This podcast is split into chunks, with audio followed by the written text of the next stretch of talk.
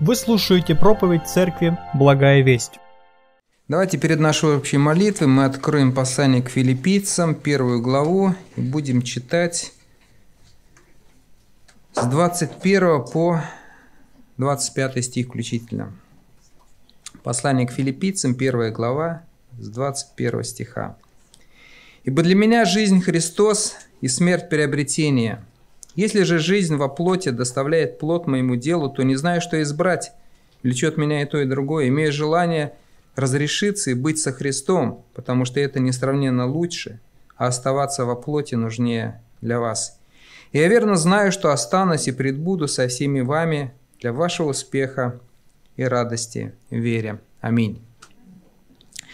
Готовясь к проповеди, вспомнил один пример Несколько лет назад брат рассказывал здесь с кафедрой. Э, в Сиднее был один служитель, который дал обет Господу, что он будет каждый день выходить на улицу и свидетельствовать э, людям, рассказывать о Христе, раздавать брошюрки. И вот день за днем, месяц за месяцем, год за годом он выходил. И настал момент, когда он начал молиться такой молитвой, что «Господи, а зачем я это делаю? Потому что за все это время он не видел, чтобы кто-то покаялся, кто-то э, как, какой-то результат был вот этим его, да, и, и действительно это тяжело заниматься вот делом, не видя, не, не имея успеха, не имея какого-то результата, не достигая. Потом Бог начал приводить людей, которые от его свидетельства кто-то покаялся, кто-то обновился, кто-то задумался о вечности, таким образом поддержав брата. Я думаю, действительно, чем бы мы ни занимались, мы хотим в любом деле иметь какой-то прогресс, какой-то успех. Я помню, в школе учился у нас, когда уж кто-то совсем там с троек на двойке скатывался, и учителя говорили, смотри, на второй год оставим. Я отличником был, мне это не грозило, но мне вот эта мысль я только представлял, вот думаю, остаться на второй год это снова вот это вот все учить, а все уже уйдут вперед, а ты сзади, и это вот просто было даже... И те троечники, которые были, на них тоже действовало, они как-то вот, э, подтягивались, начинали учиться, да, думаю, э, достигало это слово своего действия. И сегодня мы будем размышлять об успехе в церкви, вот как нам иметь успех в вере – и ключевой стих вот из этого отрывка я хочу, чтобы мы с вами обратили внимание на 25 где Павел пишет, он говорит, «Я верно знаю, что останусь и прибуду со всеми вами, посмотрите, для вашего успеха и радости в вере». Вот это слово «успех», греческое слово «прокопен», имеет э, такие синонимы – продвижение, прогресс, преуспевание. И здесь Павел, смотрите, он сидит в тюрьме, он говорит, вообще мое желание уже ну, можно представить себе, да, сколько он послужил, все, в тюрьме закрыл. Он говорит, вообще хочется уже на небо. Вот, уже со Христом это несравненно лучше. Но он пишет филиппийцам, говорит, а вот я вам нужен. Для вашего успеха, для вашей радости, да, я вам нужен. Мы сегодня будем размышлять. Тема проповеди будет такая, что для успеха церкви нужен, нужны духовно зрелые, посвященные служители. И вот немножко исторический такой контекст. Церковь Филиппа была молодая. На момент написания письма им было всего лишь 10 лет. Ну, я имею в виду духовно молодой возраст. Может быть, не младенцы в вере, ну, где-то юноши, уже зрелыми их не назовешь, да.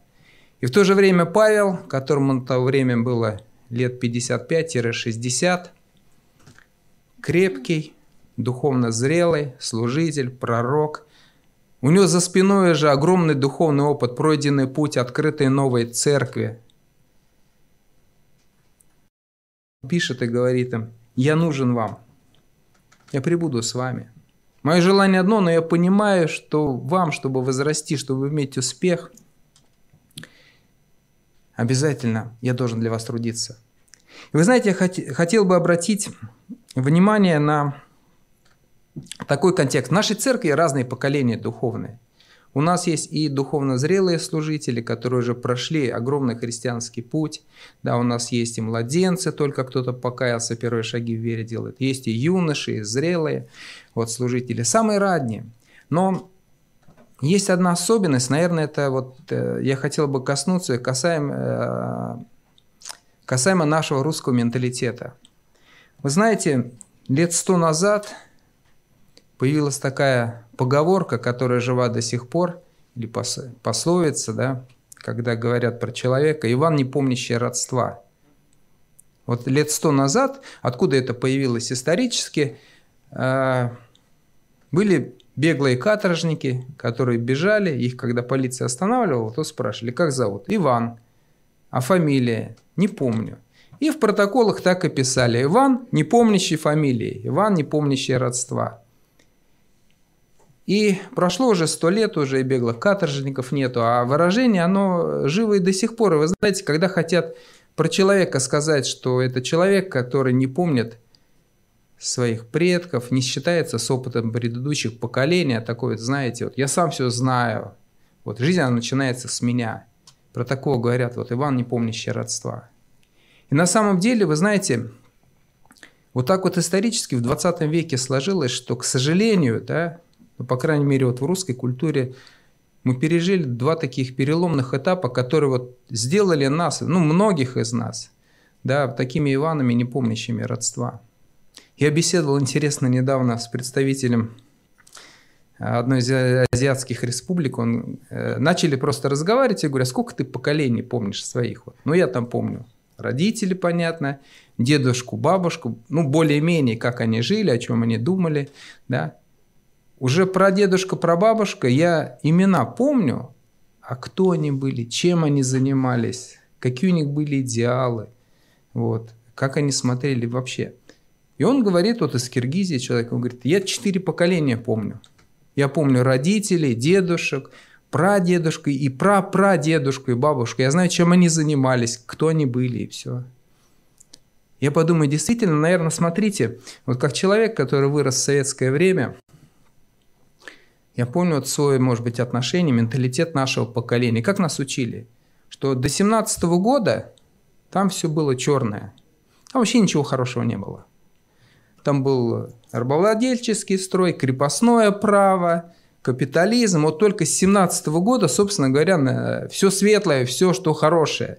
Если там какие-то светочи были, то они время от времени там восстания делали декабристов или писали какие-то книги, и они мечтали вот о 17 годе. И наконец это пришло, и я помню, вот 70-е годы, мы, молодежь, растем, и как нас воспитали. Все, вы строите будущее, уже вот 80-й год на дворе, сейчас социализм, и вы уже будете жить при коммунизме. И вот этот менталитет, да, который был, да, мы самые передовые, ну что там назад оглядываться, да? Родители или кто, дедушки, бабушки, они на одной ногой еще там до 17 года стоят. Воспитание чему можно от них научиться? И второй, наверное, вот такой переломный этап – это 80-е, начало 90-х, когда вот этот огромный Советский Союз, здание, построенное на песке, вдруг рухнуло. Да? И появилось новое поколение, которое живет и сейчас – где-то это время сразу мы написали, сделали клеймо, написали это совок, там все было плохо, там не было свободы слова и так далее, и так далее. Я не хочу никакой оценки сделать историческим информациям или временам, да, но, понимаете, когда ты растешь и тебе говорят, до тебя ничего хорошего, ты самый передовой, то у тебя складывается отношение – ты не смотришь, ты не помнишь, а, а что мне с дедушкой, с бабушкой вспоминать, да, если они жили там, я от них все равно ничего хорошего не возьму. И мы приходим вот с этим менталитетом, да, вернее, живем с этим менталитетом, и смотрим только вперед, на себя и вперед, да, а сзади нас ничего нету. И вообще такой вот образ мышления или такой подход к жизни, он вообще в Писании называется глупостью. Вот если 15 главу, 5 стих мы прочитаем в притчах, смотрите, интересно. «Глупый пренебрегает наставлением отца своего». И вообще через всю Библию красной нитью проходит что? Ученичество. Два воскресенья назад Сергей Васильевич проповедовал, мне запомнилось. Кто помнит из Старозакония, какую главу он цитировал? Шестая глава. «И внушает детям своим, а дети должны внимать. Господь сказал, воспитывайте детей, рожайте и воспитывайте. Бог так сотворил, что человек растет, у него должны быть те, которые его научат. Если мы посмотрим второе послание Тимофея, в третью главу, когда Павел описывает последнее время, время по многим оценкам, то, в которой сейчас живем мы, когда уже история человечества вышла на свою финальную, сказать,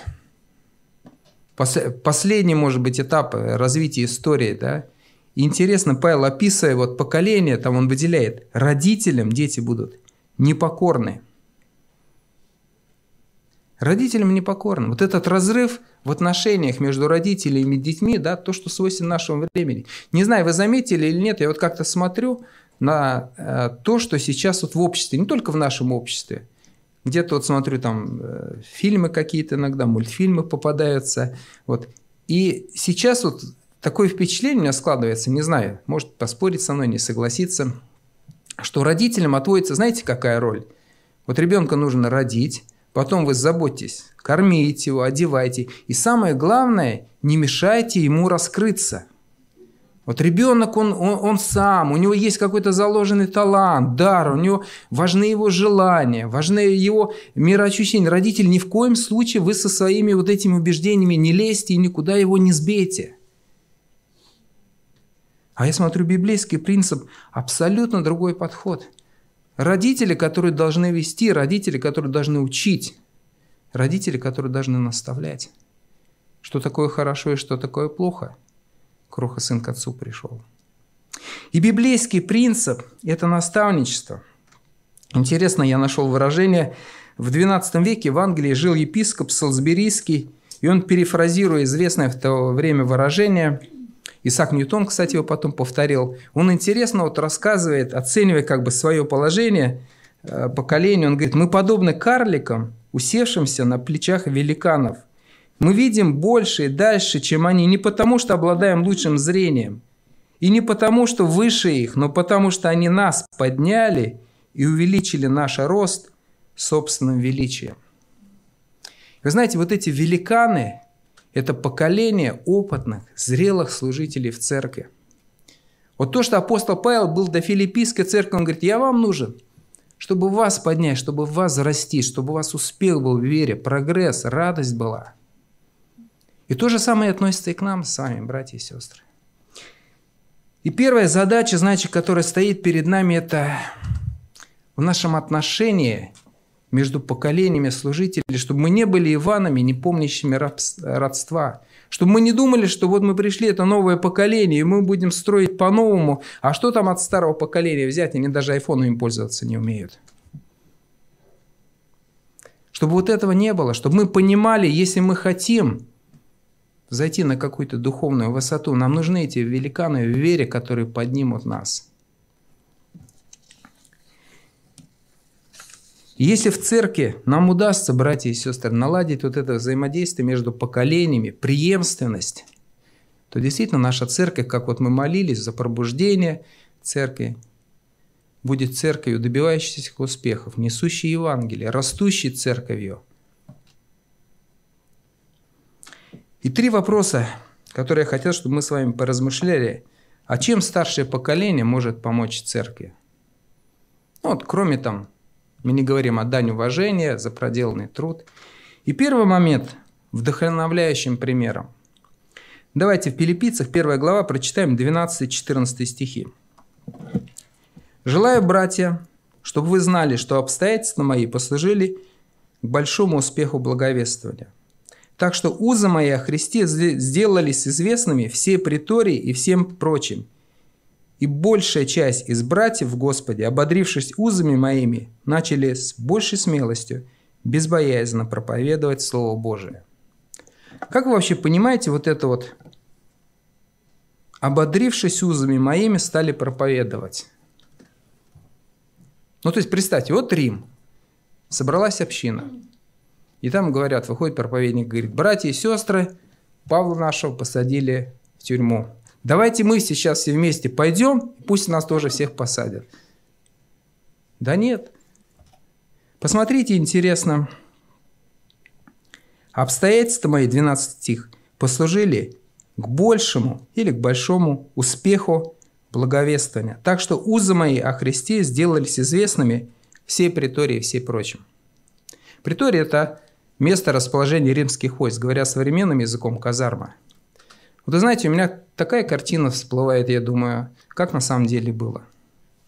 Собирались эти братья, сестры где-то по домам, да, проповедовали Христа, да, боялись, что сейчас арестуют, вот привозят Павла. Начинается пробуждение. Вот эти казармы, вот эти солдаты, которые ходили, охраняли там Павла, выводили куда-то, наверное, на прогулку, может быть, передачи ему передавали, да, и вдруг встречается с Павлом, а Павел, он же не может просто принял передачку или все, он же спрашивает сразу, да, ты Евангелие слыхал? А ты свыше рожден? И вот эта казарма, вся эта притория, она забурлила, как улей, да. И сидят эти братья наши, сестры, где-то спрятавшись, вот, читают Евангелие, вдруг дверь открывается, вечером заходит солдат какой-то, оп, арестовывать пришел. А он говорит, а здесь христиане собираются. Да, здесь, а вы чего? Да я от Павла. Представляете, охранял его, а мне вот Евангелие рассказал, а я в Господа Иисуса Христа уверовал. Вау. Да, крестите меня, я пришел. И не только эта казарма забурлила, а мы читаем, посмотрите, 4 глава, это же послание, 22 стих. «Приветствуют вас все святые и наипаче из Кесарева дома». Вот этот Кесарев дом – это резиденция, это Кремль в Риме, где Кесарь был с охраной или все, да, и вдруг там, да, я не знаю, как они туда пошли, может быть, солдаты донесли, может быть, Павла вызывали, может, начальник охраны ездил туда с ним поразговаривать, да, и вдруг там братья и сестры уверовали, да, и Рим загудел, и Евангелие пошло через этих солдат, через Кесарев дом. И церковь, которая собирается, говорит, братья, а чем мы тут, мы это, сидим? Он там в тюрьме сидит. И, и Кесарев в доме верует, а мы тут открыто, мы можем проповедовать. Давайте пойдем, давайте говорить то, что мы знаем, то, что про Иисуса, Господа Иисуса Христа. Вот как это было, я думаю. И вот этот пример Павла, он показал церкви. И это очень важно, братья и сестры, чтобы в церкви вот были вот эти вот примеры перед глазами, чтобы мы видели. Знаете, когда читал про Павла, у меня сразу перед глазами брат наш Сергей Васильевич стал. Я думаю, вот он как поедет э, поездку, он говорит, так, мы едем там на юга, Воронеж, там в церкви, там меня ждут, та приедет, выходит на кафедру, вы помните, да? Он говорит, там два человека покаялся, там три покаялся, там Евангелие еще, да? И вот, и вот это пример, который вдохновляет. И ты сидишь и думаешь, а что же я? А почему я не проповедую? И вдохновляет, или Татьяна Добродей тогда вышла, когда мне рассказывала, я сижу и думаю, весь мой опыт, какие-то представления, они рассыпаются. Взяли их, братьев, сестер этих, по группкам разбили. В далеких Кавказских горах. Высадили, документы забрали, деньги забрали. Говорит, через неделю здесь на этом же месте заберем. Идите, питайтесь, грейтесь, находите, проповедуйте. И они идут и молятся, Господь, ты нас сюда прислал, ну покажи, да. И вдруг находится человек, говорит, а что вы тут сидите, да? Да вот мы такие, мы Евангелие несем. И он организовывает и помогает, и закупает спортинвентарь. И приходят дети, и они уезжают, а там остаются уже служители, говорят, все, мы знаем, мы будем вот с тем читать Евангелие. И вот этот пример, он вдохновляет, и ты думаешь, конечно, мы молимся, конечно, это можно – а сидишь, когда просто слушаешь, смотришь, нету этих примеров, да, думаешь, ну кому нужно это Евангелие? Вот тут мы собрались, вот они придут, тогда мы им расскажем. А туда нет, как это можно? Как это можно на неделю выкинуть без денег, без документов? Они еще выжили, их и накормили, и еще и успех такой был. Нам нужны вот эти примеры, братья и сестры. И не только, знаете, в благовестии, это только может быть маленький кусочек жизни церкви, в любой области.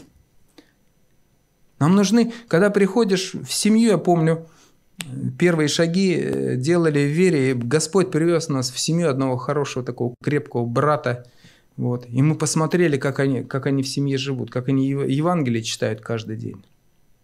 И вдохновились, и окрыленные едем и говорим, слушай, а почему мы дома не читаем каждый день Евангелие с нашими детьми? И вот этот пример, когда ты видишь его, ну так вот мы устроены – Полководец приходит тогда, военачальник к Христу говорит, «Господи, сын мой болен, да, приди, исцели его». Иисус тогда сказал, говорит, вы не уверуете, пока вот не увидите чудес и знамений. Но где-то есть такое, надо нам вот эти вдохновляющие перемеры перед глазами. И когда в церкви есть посвященные братья и сестры в любой области, в благовестии у кого дар, крепкие семьи кто-то строит, в прославлении, когда мы поем, да, когда мы приходим, когда мы видим – то, что поражает.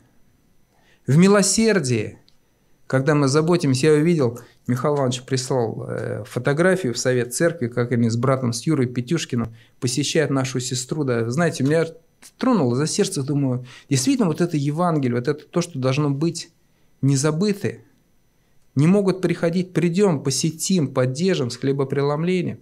Это действительно важно. Эти примеры, они есть. Мы должны смотреть на них, должны вдохновляться, должны подражать. Подражайте мне, Павел говорит, как я Христу. Следующее, о чем я хотел бы сказать, опытные служители могут не только вдохновить нас, показать хороший пример. Братья и сестры, они еще могут научить. Давайте откроем 20 главу Деяния апостолов и прочитаем 17 стиха. Это Павел пишет. Он, Павел, призвал пресвитеров в церкви, и когда они пришли к нему, он сказал им, «Вы знаете, как я с первого дня, в который пришел в Асию, все время был с вами, работая Господу со всяким смиренно мудрием и многими слезами среди искушений, приключавшихся мне по злоумышлениям иудеев, как я не пропустил ничего полезного, о чем вам не проповедовал бы и чему не учил бы вас всенародно и по домам.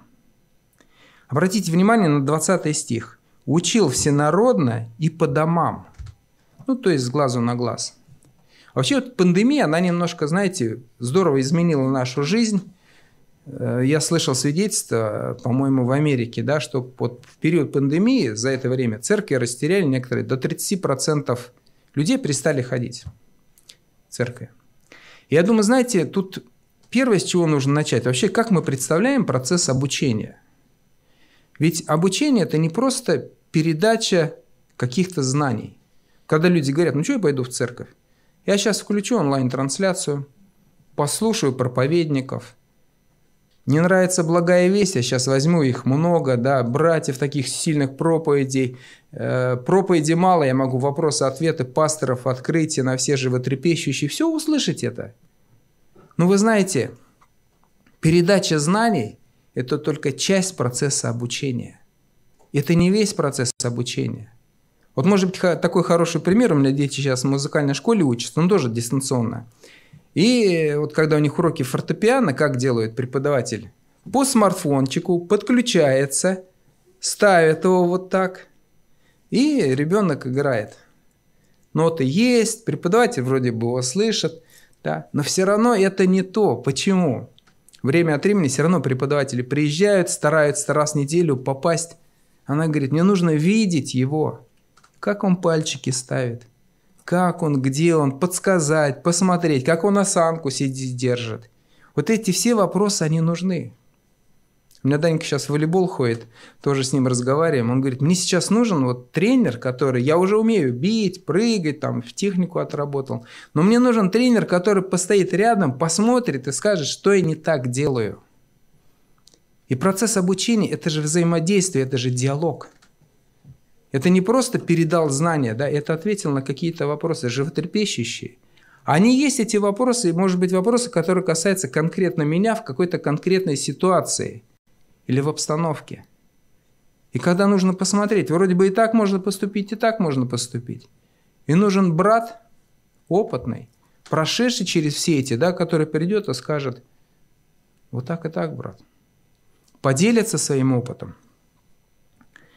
Вы знаете, я когда лет 20 назад начинал в IT, то поколение вот э, администра... ну, айтишников, если так вот одним словом, компьютерщиков, да, обозначить, Э, делилась на две части. Вообще в 90-е таких вот курсов каких-то, да, где ты пошел, научился, их не было. Или, может быть, были маленькие. Основной костяк вот составляли самоучки. Это те люди, которые где-то нашли документацию, прочитали, освоили. И даже, знаете, это считалось таким вот среди айтишников вроде как бы, ну, немножко гордостью, что я сам все выучил, я сам нашел, сам освоил предмет. И была вторая группа, появляющиеся, которые, когда начали появляться курсы, которые сразу как бы пошли учиться на курсы. И было определенное, ну, как бы вот противостояние между этими двумя группами. Ну, эти на курсах, что там, вот, вот ты сам, все, найди и выучи.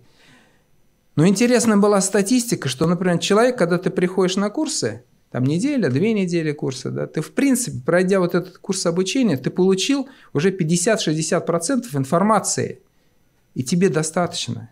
Еще 2-3 недели ты немножечко посмотрел, попробовал, сделал. И, в принципе, через месяц-полтора полтора ты уже можешь какой-то продукт пробовать, внедрять, запускать, и он будет работать. Если ты самоучка, то ты на этот же процесс будешь тратить полгода. Учиться, ковыряться, разбираться. И еще в конце не знай, будет у тебя работать или у тебя будет такое понимание, что то ли так, то ли не так. Вроде бы сделал, вроде бы работает, но как оно на самом деле правильно – не знай.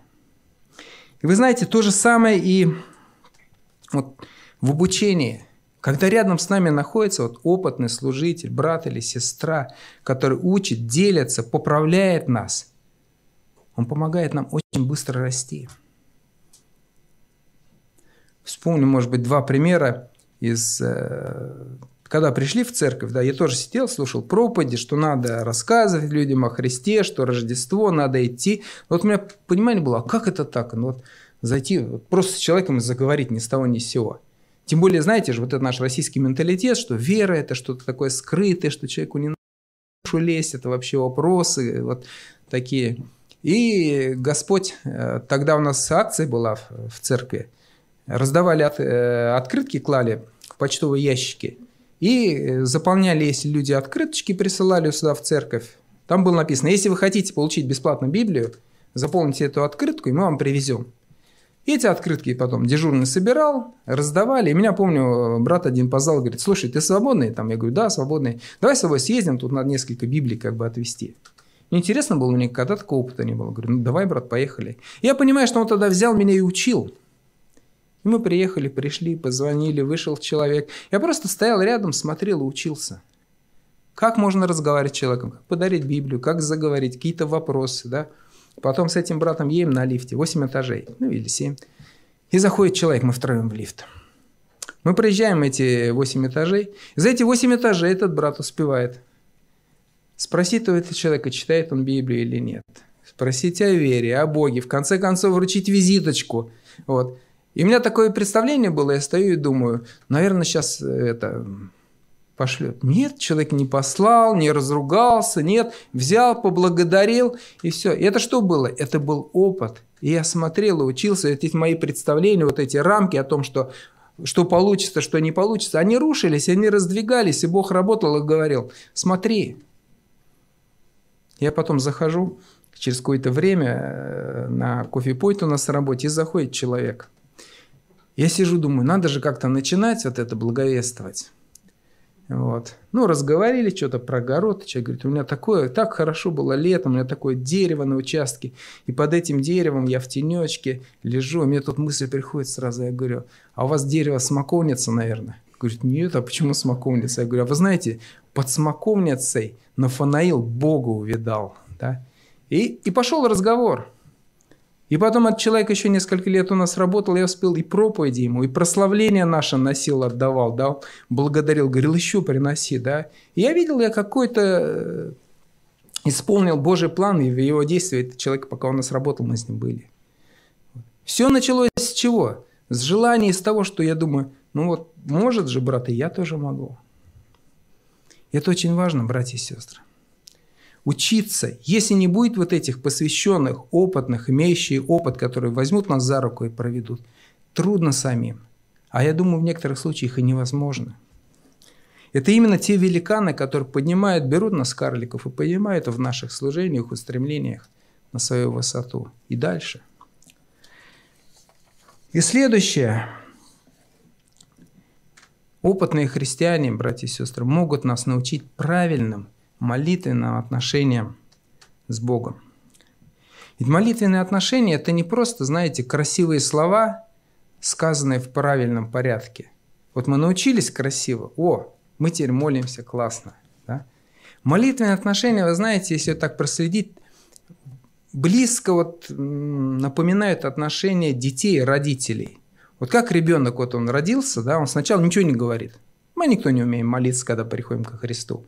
И не можем, да, и где-то попросили, брат, помолись или что, и ты в душе весь похолодел и не знаешь, что сказать. И ребенок также, он сначала гу-гу, гу-гу, потом какой этап начинается у него?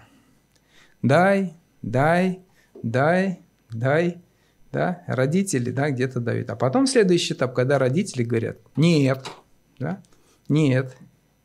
Следующий, да, когда уже начинается диалог, объяснение и так далее. И вот с Богом, знаете, вот все вот эти вот этапы мы проходим. Во-первых, мы должны научиться в молитвах, или нам опытные служители могут помочь искать волю Божию. Помню, как-то на Братской собрались, и меня спрашивают, ну что, брат, за что помолиться? Я говорю, да вот за то-то надо помолиться. Ну давай, молимся. Я помолился, что-то там попросил. Я уже не помню тему, да. Господи, дай мне вот это, да. А брат начинает молиться, и он не говорит, Господи, ну дай ему, что он просит. Вот. А брат говорит, Господи, рассмотри эту нужду. Может быть так, а может быть вот так, а может вот так. Вы знаете, я в этой молитве вдруг начинаю задумываться, а что я прошу? А может быть воля Бога другая? И это тоже должен кто-то научить, подсказать, направить через молитву. В первом послании Иоанна 5 глава написано, «Когда просим чего? По воле Его Он слушает нас». Научиться в молитве искать Божью волю. Господи, а что Ты хочешь? Не как ребенок, папа, дай, дай, дай, дай. Не дал, значит, все. А Господи, а что мне надо? А куда Ты направишь? Это первое. Второе. Научиться видеть и слышать Божий ответ. Не всегда Бог отвечает так, как мы хотим. Бога может быть свой план – знаете, увидеть не только вот на цель э, направить и говорить, Господи, дай, дай только это. Ребенок так он делает, потом падает, ножками стучит, мама, купи игрушку, нет. Да, родители говорят, нет, нет, вставай, ты не получишь это, тебе нельзя. Или сладкое, хочу конфетку, или тортик, а можно я тортик съем, да? И он постоянно происходит, родители говорят, нет. Я помню, встречался с одним таксистом, еду, разговорились, оказывается, он три года ходил в баптистскую церковь. И потом перестал ходить, потому что он говорит, я молился, чтобы Бог меня в Австралию визу сделал. А вот Бог мне раз визу не сделал, все, что мне тогда в церковь ходить?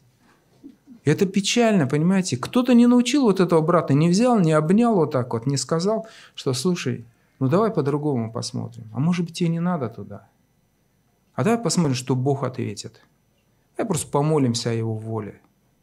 И научиться, знаете, вот это вот со взрослением, когда дети уже начинают, не, не плачут, не падают, да, начинают слушать, что родителям говорят. И также и здесь, и в молитве важный должен кто-то, прошедший этот путь, имеющий вот этот опыт, поделиться с тобой, поддержать тебя, утешить где-то, сказать, давай потерпим. Научиться, вы знаете, принимать Божий ответ, когда Он говорит «нет». И такое бывает.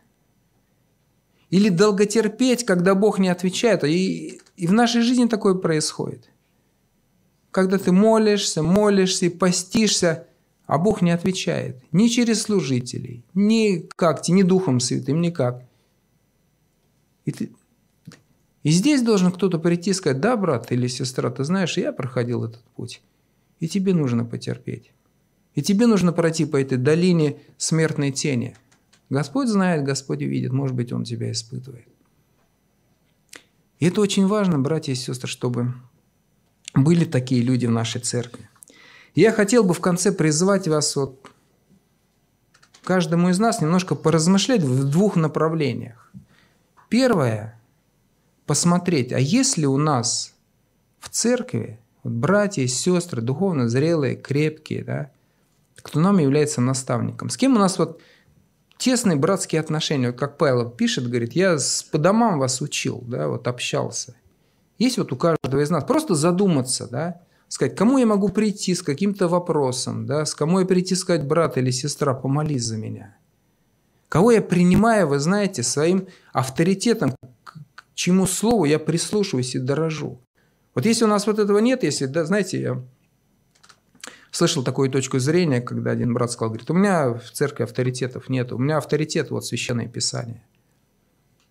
Но брат не был таким уж духовно зрелым служителем. А самое интересное, что у духовно зрелых служителей есть авторитеты.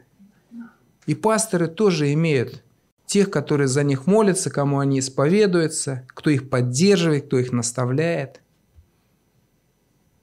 И я думаю, знаете, вот если вот этого нет, то вопрос себе, а не тот ли я Иван, не помнящий родства? Если я сам по себе, э, сзади меня только все, там нечему научиться, а вся жизнь и все вообще, оно вот отсюда начинается и вперед. И только я знаю, только я умею. Если вот такой точки зрения, я думаю, надо молиться нам, знаете, чтобы у нас были вот эти братья, сестры, вот те великаны, которые нас поднимут. И второе направление, в которое я призвал бы, чтобы мы каждый посмотрели, возрастает духовно. А у нас много тех, которые в разных областях действительно крепкие братья и сестры и, и примеры, наставления могут дать. Если те, кого мы наставляем, знаете, я к проповеди готовился, Господь со мной так работал, тоже интересно, да, вопросы задавал. И те вопросы, которые я сейчас вам задаю, это те вопросы, которые я пропустил через свое сердце. И я смотрю и думаю, да, вы знаете, иногда время не находится.